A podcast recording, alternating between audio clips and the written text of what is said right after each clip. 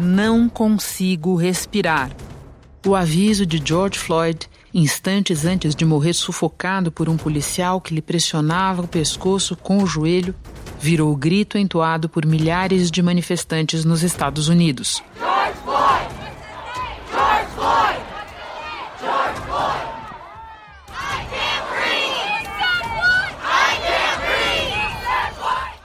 O assassinato de mais um negro por um policial branco foi o estopim de protestos em mais de 100 cidades americanas em plena pandemia. O primeiro alvo dos protestos foi exatamente a delegacia de polícia de Minneapolis. E eles não pararam mais. A região virou um campo de guerra. A Guarda Nacional foi chamada. Black people are dying in a state of emergency. Black lives matter. Black lives matter. Enough is enough. Atos pacíficos degringolaram para cenas de caos e violência. Há registros de saques e de ataques a prédios e carros da polícia. Downtown Brooklyn, aqui em Nova York. Em Miami, manifestantes agora há pouco chegaram a fechar uma rodovia. Cenas de guerra nas ruas da capital americana.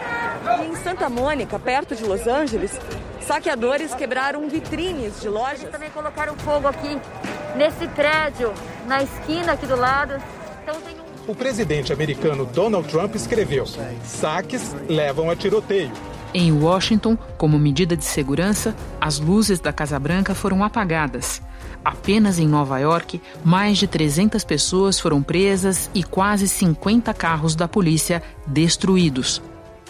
Em todo o país, ao menos cinco pessoas já morreram nos protestos que o presidente Donald Trump colocou na conta dos governadores. Ele cobrou dos governadores que eles sejam mais duros contra os manifestantes, é, disse que eles têm que fazer prisões, porque senão eles vão parecer idiotas ou um bando de imbecis. Military personnel and law enforcement officers to stop the rioting, looting, vandalism, assaults and the wanton destruction of property. Foi um ultimato do Trump para os governadores. Então, Ou os governadores é, chamam as guardas nacionais para atuar, a Guarda Nacional pode atuar dentro do território americano, ou o Trump vai convocar o exército para ir para as ruas.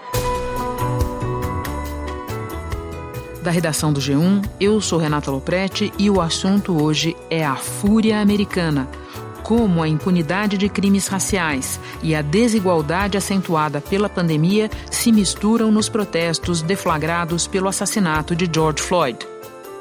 Neste episódio, dois convidados. Guga Chakra, comentarista da Globo em Nova York, e Silvio Almeida, professor da Faculdade de Direito da USP, da Fundação Getúlio Vargas e do Mackenzie, presidente do Instituto Luiz Gama e atualmente professor convidado na Universidade de Duke, na Carolina do Norte terça-feira, 2 de junho. Guga George Floyd é o nome mais recente numa lista longa de negros mortos pela polícia americana. Casos anteriores poderiam ter disparado o gatilho dos protestos de agora, mas não. Por que foi agora, em plena pandemia? É uma série de motivos. Em primeiro lugar, é, ou há uma frustração geral, quer dizer, quando teve do Eric Garner, o Obama era presidente ainda. Em 2014, as palavras I can't breathe, não consigo respirar, foram ditas repetidamente por Eric Garner, 11 vezes. A mesma frase ouvida em Minneapolis. Sete minutos depois de desmaiar, ele foi levado por uma ambulância. Nem os policiais, nem os socorristas tentaram reanimar Eric Garner. Ele foi declarado morto uma hora depois, no hospital. Nesse momento, Trump é presidente. Há uma polarização que já era grande na época do Obama, mas é ainda maior. Há uma população grande que não se sente representada obviamente pelo presidente Trump, mas tampouco por boa parcela do Partido Democrata. Em segundo lugar, a própria pandemia, que acabou fazendo que as pessoas ficassem muito tempo em casa é, e que também provocou já uma depressão econômica, 40 milhões de desempregados, é ruim para todo mundo, mas para a comunidade afro-americana foi pior, inclusive, Renata, em número de vítimas. É, proporcionalmente o número de afro-americanos mortos foi muito superior ao número de brancos. E aí a imagem do George Floyd sendo morto com requintes de crueldade, com um policial branco sufocando, né, asfixiando ele, colocando o joelho no, no pescoço dele até asfixiá-lo e matá-lo. Então, é, tudo isso se juntou nesse momento e acabou gerando essa, essa essas grandes manifestações em todos os Estados Unidos. Guga, complementando o que você disse, o jornal The Washington Post trouxe nesta segunda-feira o seguinte dado: americanos negros têm duas vezes mais chances de serem atingidos e mortos pela polícia do que americanos brancos. Você falava em desigualdade e isso me fez lembrar de um outro dado. Em Minneapolis, a cidade em que o Floyd foi assassinado, a renda das famílias brancas é, em média, o dobro da renda das famílias negras. Renata, ainda mais grave em Minneapolis, porque a população branca de Minneapolis tem um poder aquisitivo, uma renda per capita na média similar a lugares como Los Angeles, é, por exemplo, que é uma cidade mais rica. Já a comunidade afro-americana ali de Minneapolis é, tem uma renda per capita similar à comunidade afro-americana, comunidade negra do sul é, dos Estados Lugares Unidos. Lugares como Estados... New Orleans, por exemplo como New Orleans, por exemplo. Então, a, a, a, desigualdade social acaba sendo bem maior, porque os brancos em New Orleans não são tão ricos quanto os brancos é, em Minneapolis. Guga, você pode nos dar um raio-x desses protestos, as principais pautas, as principais demandas dos manifestantes? Olha, a principal pauta é sim é uma luta contra o racismo e uma luta contra a violência policial contra é, as minorias, especialmente a, a, a minoria afro-americanos, negros, mas também outras minorias como os latino-americanos, mas acima de tudo a violência policial contra os negros. Esse, essa é a questão principal, mas dentro disso acaba tendo, numa menor escala, uma, uma agenda contra o sistema como um todo, né? Assim, é, de desigualdade que existe nos Estados Unidos. Eles é, carregam muitos cartazes lembrando a memória não apenas de George Floyd, mas também de outros cidadãos, outros negros que morreram nas mãos de policiais aqui nos Estados Unidos.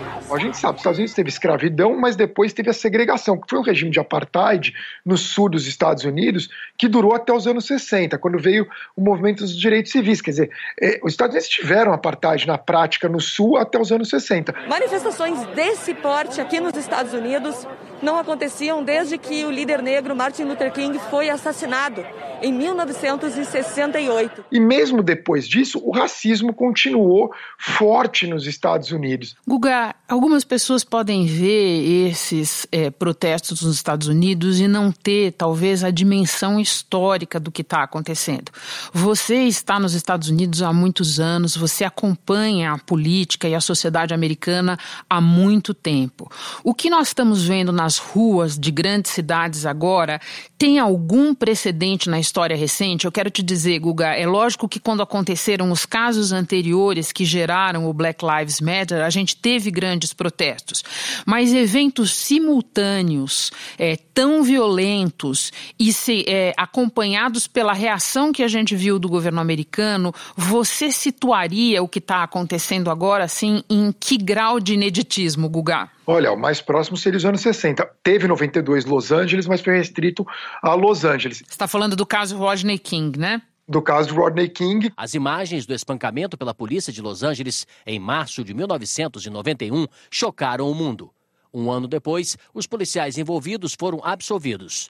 Essa decisão provocou uma onda de revolta que deixou mais de 50 mortos em Los Angeles. Isso gerou é, enormes levantes em Los Angeles, mas acabou nos propagando para o restante do país. Essa é a primeira diferença. São em todas as cidades: é Atlanta, é Dallas, é Minneapolis, é Milwaukee, Nova York, Boston, Washington, Filadélfia, enfim, todos os grandes centros urbanos americanos, mais de 70 cidades, com grandes manifestações. Em segundo lugar, o momento. É, agora a gente tem é, é, 15,7% de taxa de desemprego, que vai subir para 20% talvez na próxima sexta-feira, quando sair os novos números, 40 milhões de pessoas pedindo auxílio-desemprego, uma pandemia que matou 100 mil pessoas e também com um presidente que tem um histórico de, de acusações de racismo é, enorme é, no currículo dele. Uma nova denúncia reforça acusações de uma política discriminatória do presidente Donald Trump.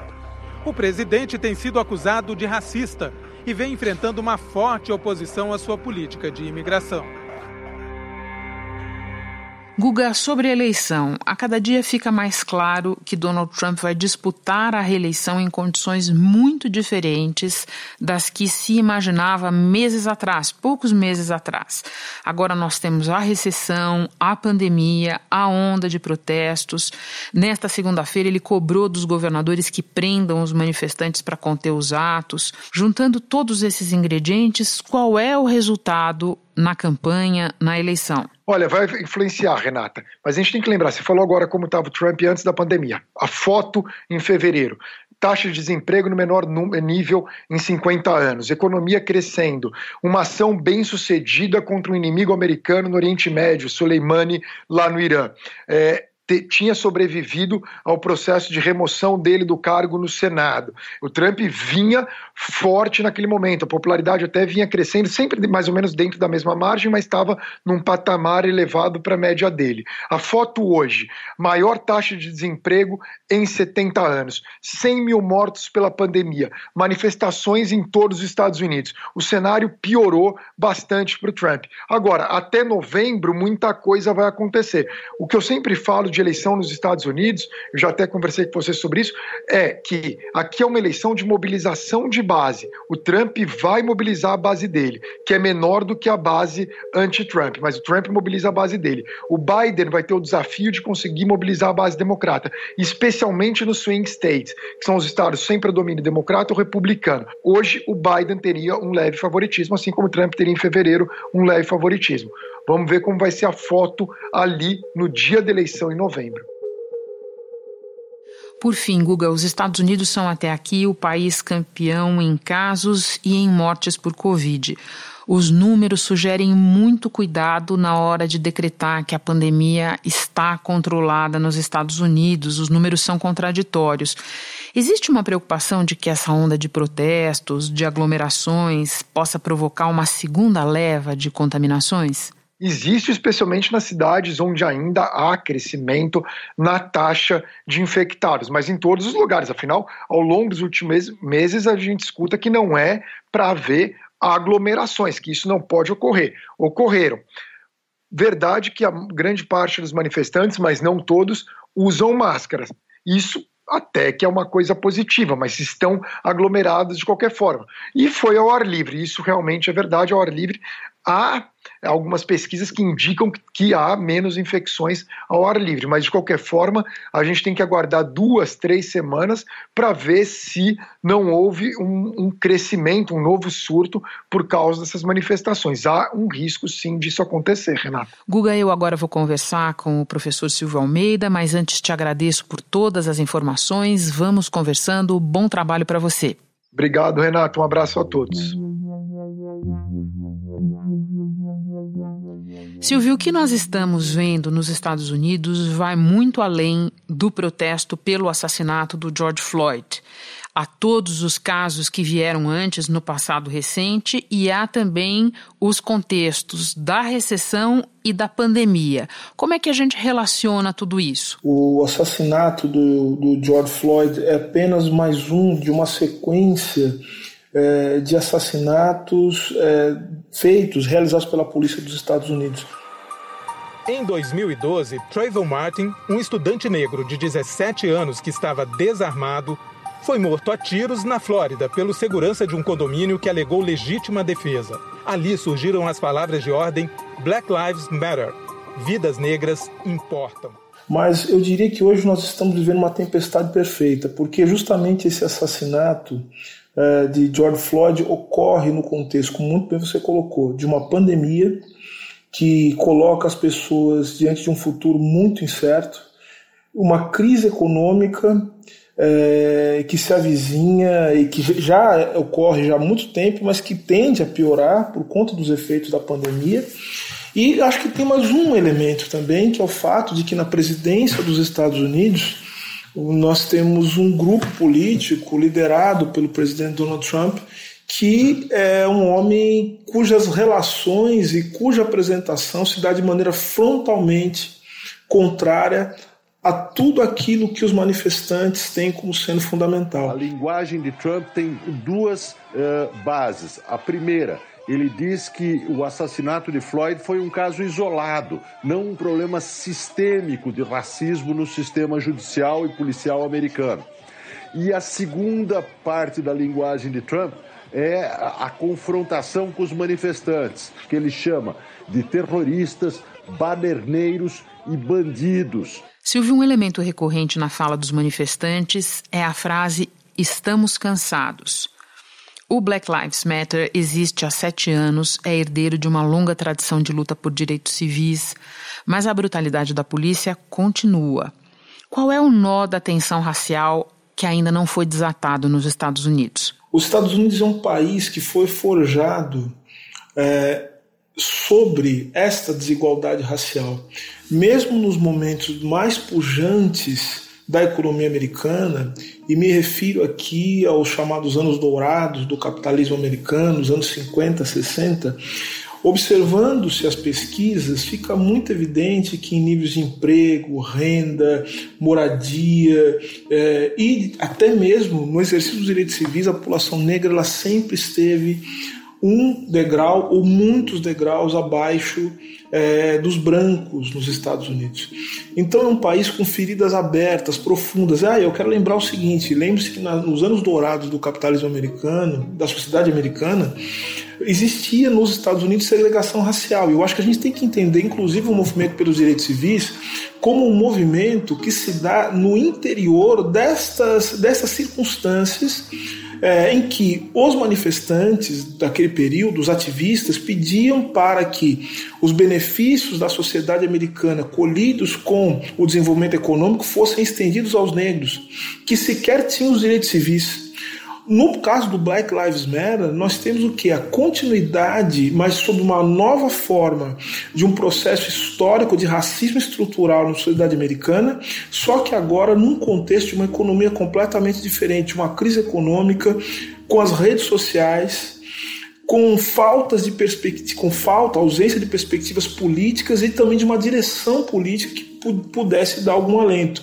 Então, estar cansado significa não suportar mais esperar o chamado sonho americano. O sonho americano, de fato, ele não, ele não se apresenta sequer como esperança para a maioria das pessoas negras nos Estados Unidos.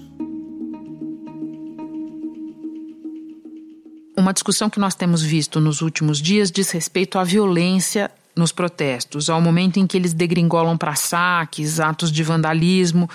Muitas vezes tem também uma discussão que nós também vimos aqui em 2013, por exemplo, sobre em que medida, a partir de um determinado ponto, os protestos são sequestrados por outras pautas, por outros interesses. Qual é a tua opinião a esse respeito? A violência, ela nesse caso específico, e acho que também boa parte do que aconteceu no Brasil em 2013, não é um método, a violência é um fenômeno que está diretamente relacionado à falta, à ausência de espaços de diálogo.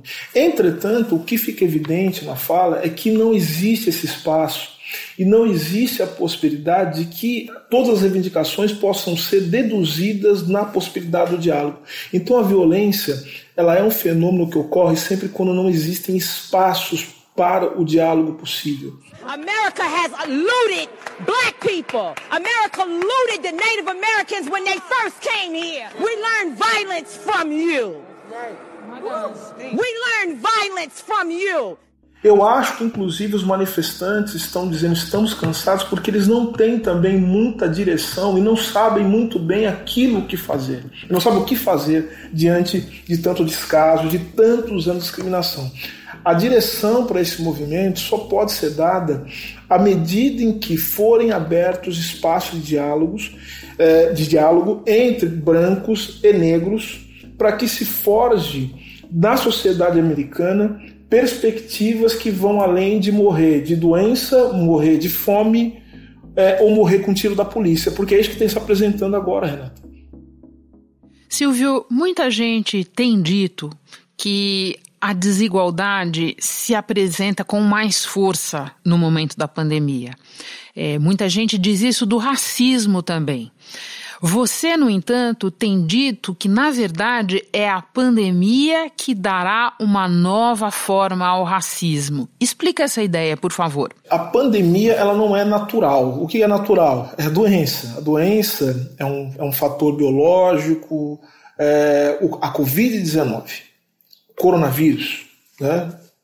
o tipo de coronavírus que agora, é, que agora se espraia por todos os cantos do mundo. Pois bem, a pandemia é uma forma de organização que as sociedades, que os estados propõem para lidar com os efeitos sociais da doença. E, portanto, se envolve planejar politicamente, arrumar o sistema de saúde para lidar com isso, lidar com os efeitos econômicos, e também estabelecer novas formas de disciplina social. O que tem se apresentado até o momento é que, primeiro, a pandemia ela está desorganizando não só o sistema econômico, o sistema de saúde, mas o sistema político. Isso vai gerar, se nada for feito, mais concentração de renda, mais violência e mais preconceito, discriminação e, portanto, uma reorientação do racismo. Porque aprofundando-se as, as diferenças econômicas, a desigualdade se aprofundando e não havendo solução para lidar com ela, a única maneira de lidar com a desigualdade vai ser por meio da violência do Estado. E a violência do Estado ela será endereçada para as populações que serão as mais afetadas, como estão sendo pela doença, mas também serão as mais afetadas pela questão econômica. Então o racismo ele tende a ser reorganizado no interior dessa pandemia, que também responde às diferenças é, de classe. Silvio, por fim, o caso Floyd faz com que as pessoas prestem atenção nos números da letalidade da polícia americana, que é considerável, mas não chega nem perto, por exemplo, da letalidade da polícia do Rio de Janeiro. Eu falo do Rio de Janeiro por causa do assassinato recente do menino João Pedro.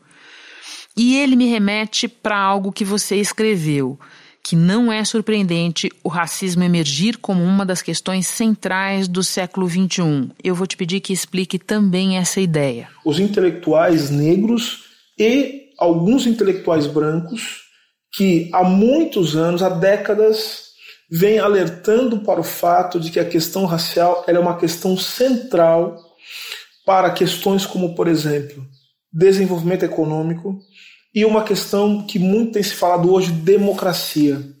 Não existe democracia, não existe desenvolvimento econômico diante de uma desigualdade que é naturalizada. Sendo assim, é, esses alertas já têm sido dados. Diante de um mundo em convulsão, em que a crise e, é uma crise que é econômica, mas eu diria mais, Renato, é uma crise civilizatória. Estamos vendo uma crise de parâmetros civilizatórios. Em Nova York, a prefeitura da cidade acabou de decretar toque de recolher das 11 da noite às 5 da manhã, hora local. Bom, resultado disso. Nós temos no Rio de Janeiro números expressivos de violência, o que demonstra também que o Estado brasileiro, diante da sua posição na economia mundial, é um Estado que é muito, tem que ser muito mais violento para lidar com as suas contradições, com os seus conflitos, porque a população negra no Brasil aqui é muito maior.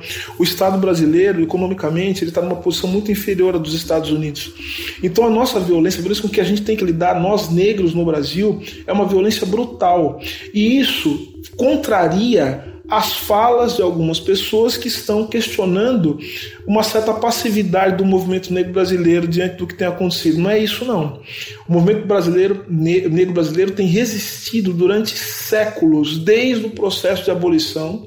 A sociedade americana, também vamos lembrar, é uma sociedade, pela sua posição na economia mundial, quero repetir isso, é uma sociedade em que os atos de desobediência civil, como nós estamos vendo, eles criam algum constrangimento porque entende-se que a desobediência civil é parte do chamado das chamadas liberdades fundamentais de um indivíduo. Diante de uma ação que foi filmada um policial com, com o joelho no pescoço de um homem negro entende-se que o Estado ultrapassou todos os limites e portanto o contrato social foi rompido que abre isso é de um Locke tá abre espaço aqui para desobediência civil. Então há um certo constrangimento aqui por conta da cultura. O Brasil não. O Brasil é um país em que nós temos que enfrentar três situações históricas: o autoritarismo, o Brasil não tem cultura democrática, o Brasil é um país é, economicamente subdesenvolvido, dependente economicamente. Em terceiro lugar, o Brasil é um país racista e tudo isso se organiza de uma maneira brutal e isso acaba, por exemplo, com a tragédia de João Pedro. Aqui no Brasil, teve protesto em frente à sede do governo do estado do Rio de Janeiro. O ato, chamado de Vidas Negras Importam, foi contra operações violentas em favelas. Manifestantes lembraram o menino João Pedro, de 14 anos, morto em casa numa comunidade de São Gonçalo, na região metropolitana, há duas semanas. A manifestação foi encerrada pacificamente, mas a polícia lançou bombas de efeito moral e fez disparos de balas de borracha. Mas não pensem, é, não pensem que nos ouve agora que o movimento negro não resiste. Não resistisse, a situação seria pior. E a resistência do movimento negro é fundamental porque com ela permanece a esperança de que o Brasil pode ser um país democrático. Silvio, muito obrigada pelas tuas reflexões, pela participação aqui conosco. Bom trabalho para você aí. Eu agradeço, Renato. Muito obrigado pelo convite e esperança para todos nós. Antes de encerrarmos, boa oportunidade para lembrar que no Brasil o racismo é crime com punição de 1 a 5 anos de prisão e multa. A denúncia pode ser feita de três maneiras: o Disque 100, número do governo federal que recebe relatos de violações de direitos humanos. Além do telefone, dá para acessar o serviço por meio do site ouvidoria.mdh.gov.br. Também dá para denunciar pessoalmente nas delegacias comuns e também nas especializadas em crimes raciais e delitos de intolerância. Para crimes cometidos na internet, a denúncia pode ser feita no site new em inglês, new.safernet.org.br barra denuncie. Este foi o assunto podcast diário disponível no G1 e também nos aplicativos Apple Podcasts, Google Podcasts, Spotify, Castbox, Deezer.